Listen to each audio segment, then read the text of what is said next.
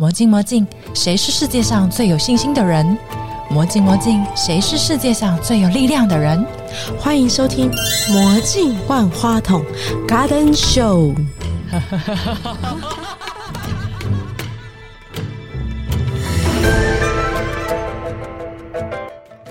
大家好，我是李香亮。人体就是跟天上星星是一样的，你看天上有几颗星星？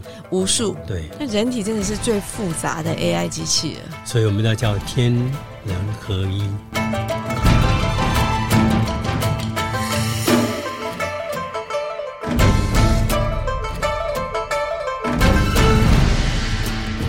我是 Kelly，我们今天访问的是扁鹊流派古法针灸传承教研中心古法针灸的第三代的传人李向亮博士。哇，听起来这个古法针灸看起来就好厉害呀！到底是怎么一回事呢？针灸可以怎么样调理我们的健康？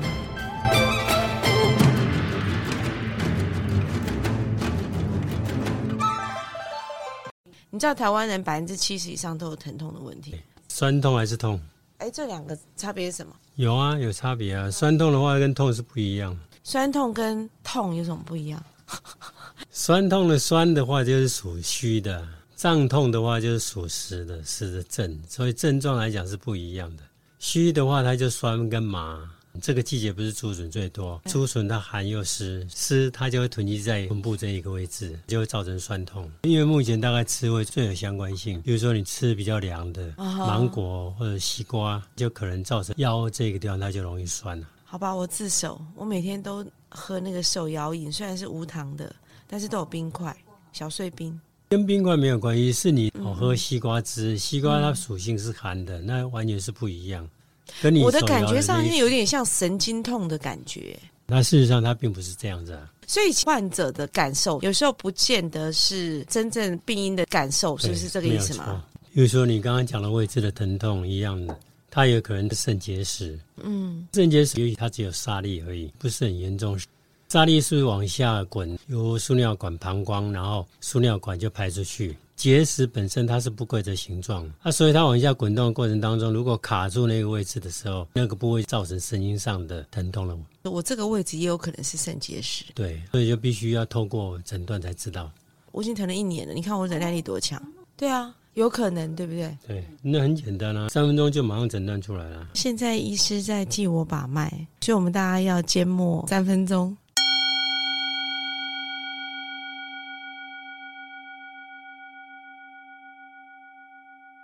是你那个把脉按下下去，力量还蛮强大的。有不多，沙粒而已，所以沙粒而已，不用太担心。大概就是饮食忌口就好了。哦，尤其是手里人是最容易面对到就是身体疼痛的问题，但是大部分人都是选择跟我一样叫做隐忍。我讲的是事实哦，对，是不是正常的？正常吗？嗯，已经习惯了。对我当兵服役的时候是海军陆战队。两期训练的过程当中的时候，嗯，那有一天突然间早上膝盖痛到没有办法坐起来，必须要紧急送到海军总医院诊断检查，被诊断出称为叫类风湿关节炎的这种。你中间都没有感觉吗？都没有，这么厉害？对，那种疼痛会让你永永生难忘。真的是非常非常的痛，跟你刚刚在说的腰痛的差距是非常的大。好，我这还不算痛哦，不算不算。那种疼痛是你膝盖稍微动一下你就痛了，根本膝盖都不敢动。哦，严重程度到，所以你根本没有办法站起来。当时的状况是这样吗？没有错。年夜的时候都是喝金门高粱酒，海军陆战队的队酒就是金门高粱。队酒，部队的队，我们称队酒。部队可以喝酒。部队的话，晚上的话他也不会管你啊，自由的。真的，跟同事都都会这样去吃饭，就喝一点酒，微醺呐，小酒而已。小酒而已。白天都在海上，两栖训练都在泡水，那是不是这样引起的膝关节的湿气囤积在关节腔，然后慢慢的产生了疼痛？三个月都这样，在治疗过程当中的时候，他慢慢有一点缓解，但是还是一样，还是疼痛。我常常认为，就是说，一个健康的人，很少生病的人，突然一生病，他就不得了了。啊，反而是那种天天说“哎呀呀，我这痛，我那痛，我怎么了，我怎么了”都没事，对不对？就比较不会感受那么深。对对对。所以你后来在治疗的过程当中，你就在想有没有办法可以自救，是吗？没有错，因为三个月在海军总医院治疗，他并没有治愈，所以还是必须要靠拐杖在走路。啊，三个月之后还在拄拐杖。对我凌晨三四点就起来，偷偷的边走边慢慢跑。退伍前六个月，嗯全部都恢复出来了。你是自我复健是？所以自己的心很重要，你希望能够改变它，你自然就有那个力量。我可以问一下，好，这个古远以前的故事到现在啊，中间有复发过吗？我陆战队退伍以后呢，从事呢土木建筑工作。有一天呢，在中午要休息的时候，突然间那个疼痛又发生出来了，跟当时在陆战队的时候那种膝盖的疼痛是完全一模一样。啊，哦，因为那时候已经开始会针灸，当下就拿一支针在右脚的阳陵泉的穴道扎了一针下去，嗯瞬间那种疼痛不见了。因为当下我没有办法，中午的时候突然之间我膝盖痛到不能走路，嗯嗯。但你扎了针之后呢，就瞬间就好了。那种疼痛瞬间不见，那之后呢？之后就完全没有了。你还是每天扎它？没有没有没有再扎了，嗯，就扎那么一次而已，就一次而已。哎，这么神对奇？对对，嗯。所以你会让你终身难忘。这个大概也是在五十多年前的事情。后来就因为透过我父亲的关系，然后我才接触到扁鹊流派的古法针灸。中国人他特别注重于拜师的仪式，师承教育，师承教育非常重要。会不会是因为中医啦，而西医可能也是，就特别需要所谓的临床经验。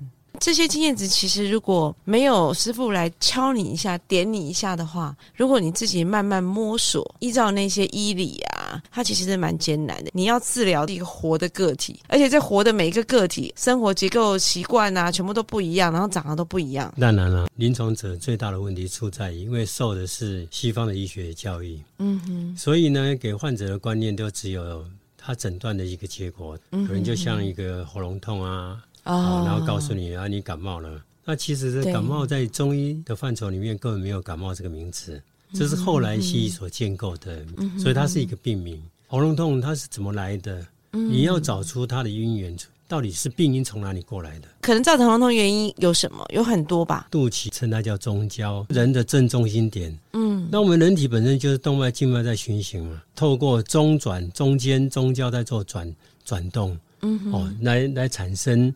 呃，动脉下行，静脉上升这样的一个机制，嗯，让这一个我们这个肉体能够继续运转，嗯哼。但是呢，如果你寒至中焦，那是不是你的像，譬如说，可能在有一般说真的，你的消化系统不好，你肚子就胀，胀的时候就会有气逆。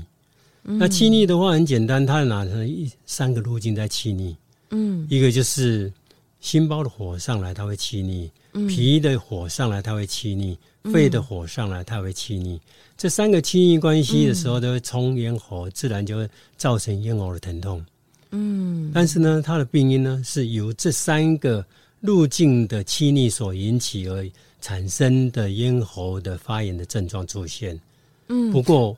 在以西医或者目前这一些临床者，把这一个喉咙痛呢，变成就像一个病因了。所以患者的他的认知呢，就我就是喉咙痛，我就是感冒了。因为我们通常去看医生的时候，医生会说你的症状是什么啊？我就喉咙痛啊，就头痛啊，偏头痛啊。那医生就会说，那你有没有打喷嚏啊，因为流鼻水啊，对对，通常都是这样子吧？啊，那你可能感冒了啦。他那个只是告诉你那是病名而已。刚刚老师讲说，你肚脐这个地方的交换中心。你说如果受寒，比如像我爱吃冰，这就会造成它受寒，对？当然了，冰就进到你的胃，你身体就必须有相对的热量去平衡它，整个的动脉、静脉它循行更就缓慢下来。哦，对，它是不是就停在那个部位？它上下不交通了，它应该往下，结果它逆行倒行。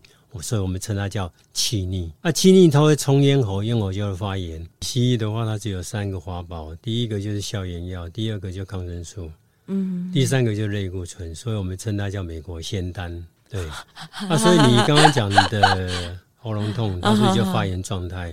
一般医现代主义医学的架构，他认为就让你消炎，你就不会发炎嘛。但是事实上，它的病因是不是这一个是有问题的？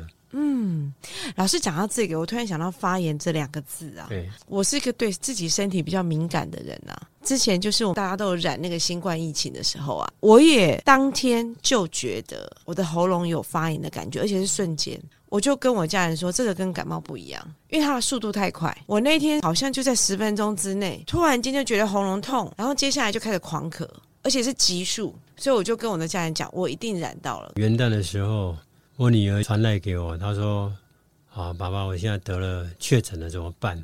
有点那种悲观的那种意思了。在意大利，哦，在意大利，哦，意大，利更悲观，那时候 是悲观到极致吧？我说不用担心啊，我那时候其实早就凭针对确诊以后的急性期的处理方法治好是，然后他就依依照视频去操作，三天以后他告诉我，他说全部都转阴，哦，然后症状就消除掉。它也不见得是一定是病毒所感染的，或者说你去外面被感染到，不是不不见得，见得。那你要用什么方法去改变？西医的话，它可能就是给你就是消炎药了。喉咙发炎没有好，那我再继续再给你抗生素啊。到最后你抗生素用没有效果怎么办？我就丢类固醇了。所以，我们大概理解说，在整个西方医学的理论的基础架构是以这三个为主轴。中医的话，它是不是这样？它是非常灵活。嗯，哦，就像现在的正科班中医的学生一样，必须学习百分之五十的西方医学知识了。两边的观点不一样啦。但是因为现在看起来主流的还是西方啊，对，但是我发现可能经过这次疫情之后，中医是个很强大的这个吸引力在里头的，然后大家也愿意开始更多的了解。我觉得最近我看到蛮多这样的资讯的，因为其实很多问题没有办法用西医来解决。我们简单讲，就是人体本身会让这一个肉体能够继续在存活的过程当中，重点就在于血脉。古代我们称叫血脉，简单讲就是动脉跟静脉，本身就是借由动脉下行、静脉上行来产生的运转的维系这个肉体的产生的恒定性。嗯，古人他很聪明，他把它分成六段，每一段有一个名称，可能就是用五脏的名字给它取名字。这一个就是肝的经哦，这个心的经，这个是脾的经，就这样在做分类。中医在讲的肝是肝的那条路径，所以我们很多人就把它搞混了。古人就发现到这一个六条路径的对立不平衡，借由药物的偏气来补足你这一个生病患者的不平衡的哦这种偏气，嗯，啊让它产生平衡以后，它的五脏我们刚刚讲六条路径，它就自然的运行，所以才创立出药物的这样的一个医学理论，我们称它叫做经方家。古人会不会太厉害啊？非常厉害，所以我们会很赞叹，那种智慧太强了。它能够把我们人体的动脉、静脉来分成、切成六段的架构，来找出它的不平衡性。真正记载历史只有在商朝，整个药物的研究已经达到巅峰的状态了。不过后来呢，针灸开始出现了。最鼎盛的时候是在两千四百年前，我们可以看到从马王堆出土。储备十一灸经啊、脉书等等这样的一个架构的理论出现，从考古可以看到它经脉医学的出现，经过两百年的演化，然后到最成熟，针灸最盛行，两千两百年前，那时候针灸是用的是经脉医学，动脉跟静脉啊切成十二段。那我们刚刚不是讲吗？那六条路径用五脏，啊，另外六条，那我应该用什么名字来给它取名？六腑。嗯，所以才有五脏六腑、十二经脉的经脉医学出现。这个学问好深，而且是在两千四百年前。哎，古人就这么厉害，那我们现在干嘛？我们好像还没有那个知识，哎，还是因为现在的科技资讯太发达，所以我们的想法太多元了，所以反而没有办法关注这个焦点。但是其实身体健康是这个疫情之后，我相信大家最在乎也最重视的。为什么特别强调要传承？为什么特别强调在师承制度？因为唯独扁鹊流派，它只有在师承制度下啊去成长。那、所以就是我常常说的，就是说，假设我有五十年的经验，那我传给我的弟子，那是他学了五十年，他就有一百年的技术。我们可以几乎已经拿到的是两千四百年前的这样的一个技术了。你这让我想到一个画面，就是我觉得应该去跟那个台北市政府啊申请那个，他有个老房子文化运动，应该申请一个老宅，你知道吗？就是一个书院呐、对不对？然后就是在里头传授，我就突然间出现这个画面，还是连续剧看太多了，可能每天都会有所谓的患者来让老师解惑啦。可是其他的弟子可以在旁边学习这个过程，因为临床的经验非常重要嘛。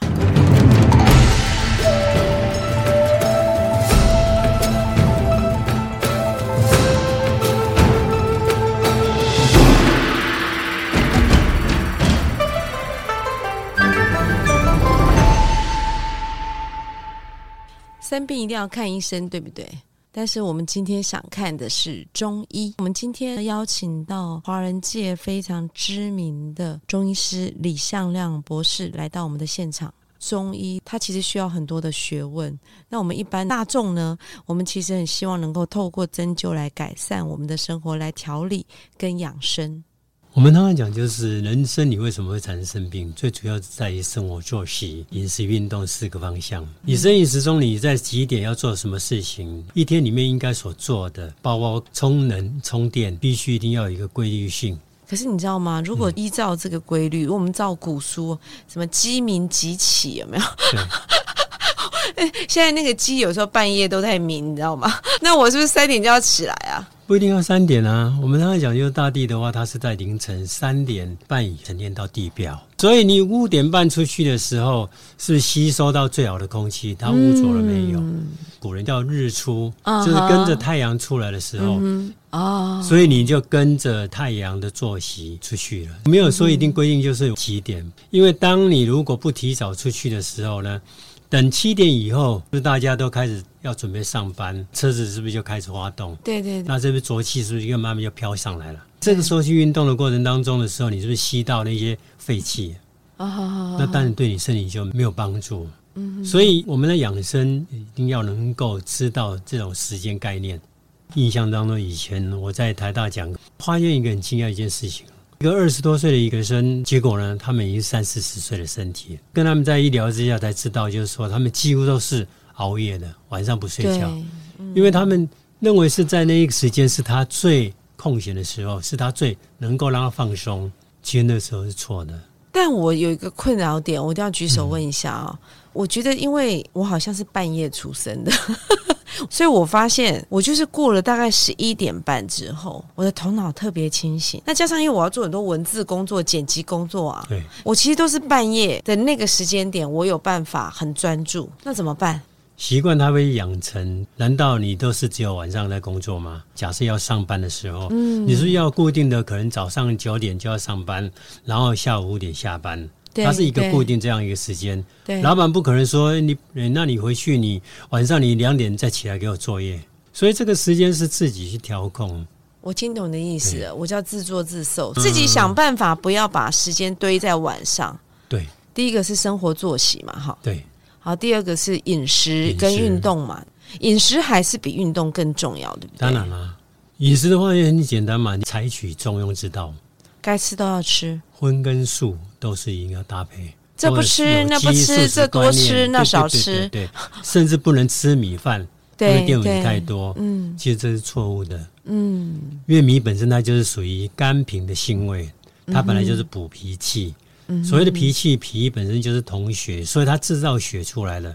结果呢，你因为你不吃大米，慢慢你就会产生贫血现象。呃，比如说我们需要这些营养成分来自于食物，那我们还是尽量吃圆形的食物。维他命只能做一些补充。对对对，因为现代人都是吃太好，睡太少，压力太大，对不对？然后又动太少。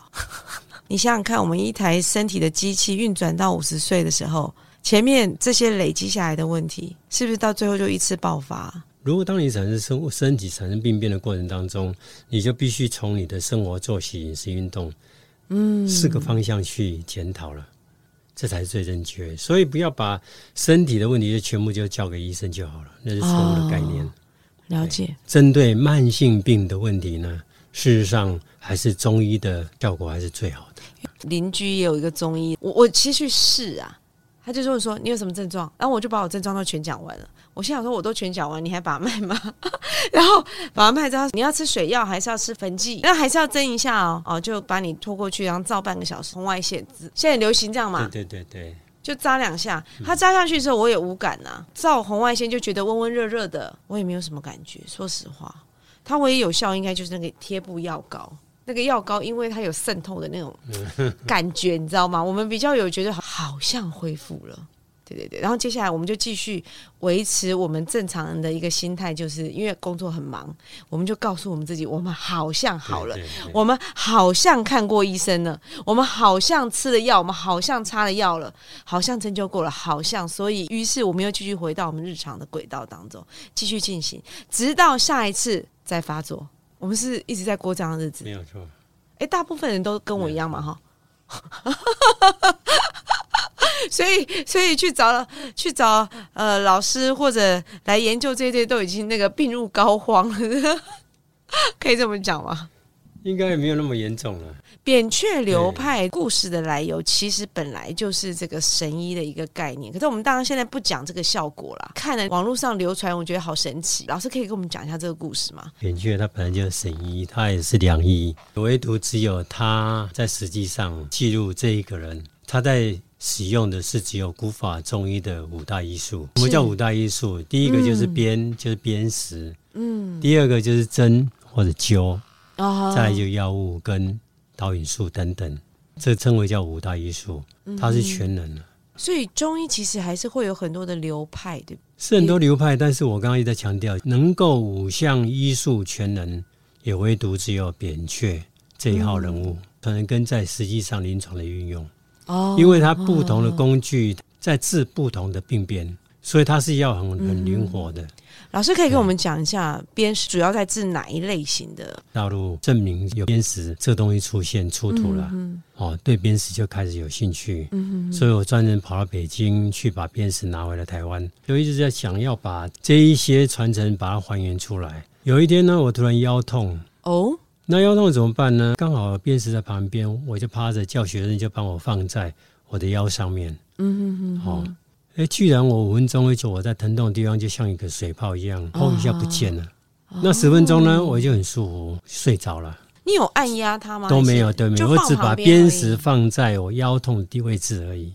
啊，居然三十分钟以后起来，我的腰的疼痛几乎全部就没有了。所以它本身里面有潜藏一些能量的意思吗？因为砭石的秘密就在于它本身里面有四十多种微量元素。嗯，譬如说在西藏不是有以前流行的天珠吗？很风行啊。啊但天珠的话也只有三十多种微量元素，但是砭石它有四十多种微量元素，嗯所以秘密是在这一个地方。砭石呢，它有什么特色？它能够吸我们身体的负能量，哦，然后再转换变为正能量以后再发射渗透给你。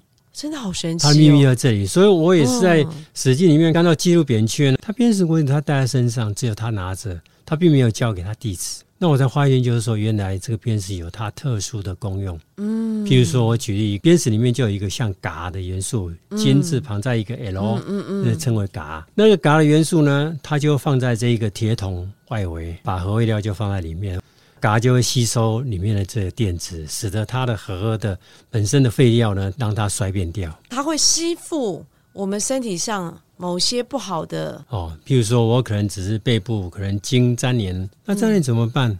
我只要砭石在背部拨两下，它就好了。会不会很像呃推拿更进化的延伸？就是有一个辅具的概念。你讲也是在这里面的重点。如果推拿的过程当中是靠你的手指，那你的手指是不是要有指力？对对古，人是练武者，他才会有、哦指力指力对。那这个时候怎么办？砭石就能够代替它了，而且比它更好。嗯，因为它本身就是一个很好的特殊的工具，能够渗透进去，把筋粘连去把它拨开。譬如说落枕，它、其实很简单，我只要砭石在背部拨两下，五分钟它就消除掉了。嗯，那我是不是不需要再动用针灸？嗯，我不一定要用针灸，我也不一定要用药物去给它做治疗了。所以砭石其实蛮常被运用在就是像肌肉疼痛啊不止，的处理上面。因为在最早的时候，古代它是有叫点击法，砭石其实它是针灸之母。哦，对，先有砭石以后，然后才有针灸。古代的话，它是用砭石去按压某个特殊穴道，来达到哦治疗疼痛的部位产生的效果。这一个领域里面，我们称它叫做点击法。拿一个砭石的针，在那某个穴道，我去敲击它，嗯，然后它疼痛的部位呢，它就能瞬间能够得到改变。叫为什么称为叫一针二灸才三用药？所以可见针它速度是最快的，就是效果最快的。哦所以当然我在急性的，就像你疼痛这种，那是不是就很快，对对，能够对快速让他感受到而改变他？对对对对是。那砭石呢，它其实也做得到。所以老师这样讲的话，你看妈妈跟儿子都出来了，因为针灸之母嘛。对 好，前面是用典籍的，然后后面是用针灸的，因为针灸一般来讲是针是比较侵入式的啦。有一些我们自己真正试做的时候，我们还是会害怕。台湾开始有流行。大家会想去学针灸来做一个保健嘛？现在有更多物理性的做法，但是事实上，我们真正在做居家保健的时候，也可以用贴布。替代的方法很多，它不一定需要侵入性。就像刚刚哦的点击法，它并没有侵入性；是是用波法，它也没有侵入性。嗯哦，但是重点是在它能够要放在哪个位置，这个才是它里面的技巧。重点不是针灸，真的是重点是诊脉。对，诊断。你怎么样诊断它是什么样的真正的病因，才知道说我要用什么样的处来去改善它、调整它。但是呢，鞭石我常常讲，它是一个懒人的方法。什么懒人方法？我把石头摆在我的身上不舒服的地方摆到，它是不是就很懒？然后必须有侵入性，让你感觉到疼痛。嗯，它就有这样一个机制啊。所以鞭石它的特色在哪一个地方？它会能够让你对于慢性的效果会更好。哦，对嗯，啊，所以如果我光用针，我如果没有鞭石配合，它是一个慢性的问题。我针当下也许他感受到效果，但是回去以后或两三年以后，诶，他的不舒服又显现出来了。嗯，那是不够，要有疗程。老师，你可以给我一句话，嗯就是你觉得中医对你来讲是什么？中医对我来讲，它是一个艺术。年轻的时候学习的土木工给我很多的帮助，在研究中医了。譬如说，我可能学了道路的工程、水文的工程，所以我就能够懂得人体如何去运用道路的平衡方法。我懂得水文的水流量、动脉跟静脉的水流量的形状，然后进入脉里面的概念，这一些相关的血路的话，等于就是跟道路一样啊，动脉跟静脉啊，对，我是不是要有经脉学的概念？是接下来其实最大的想要完成的心愿，应该就是传承这件事情，对吧？对，没有错。我会认为就是说，最重要就必须把我所学到的，还有我所了解的，嗯，啊，这一些所知道的，要传承出去，让他走对路。老师，如果在学生就是这个传承上面呢、不管是你说临床经验，或是医理啊、药理啊这些东西，所以你觉得他需要什么样的特质？那因为每一个人资质就像你讲不一样，那怎么办？所以五大艺术的话，就依你的兴趣进去。有点像分学科的概念，从他最容易理解的对对对进去开始跟随，对，可是还是需要很有耐心才行吧？支撑力就是在于就是兴趣，就像蒙托梭利的教学一样，他也没有什么特别的给他教法。什么事情吸引了小朋友的眼光？他就是兴趣在那里，所以他会专注在那里。嗯但他有兴趣的时候，他只是会发现，就是说你给的太少，一直想要深入进去。老师，最后我问你一句话：你有没有什么你的人生的座右铭？有没有哪一句话是对你个人影响很深的？满则损，谦受益。哦，就像二十四个节气一样，一直在强调小满小满，你就是不能大满，哎、对大满就满而溢一样的道理。是在古法针灸里面，我们当然是在强调五大艺术的重点。内心我们自己要有那个谦，对你的技术要有满。嗯，满跟谦的架构过程当中，其实这拿捏在于中庸之道。对于自己所学会的要谦，但是呢，对于所学习的东西要满，在这中间取其平衡，没有错，所以要行中庸之道，对，是这个意思吗？没有错。好，谢谢老师。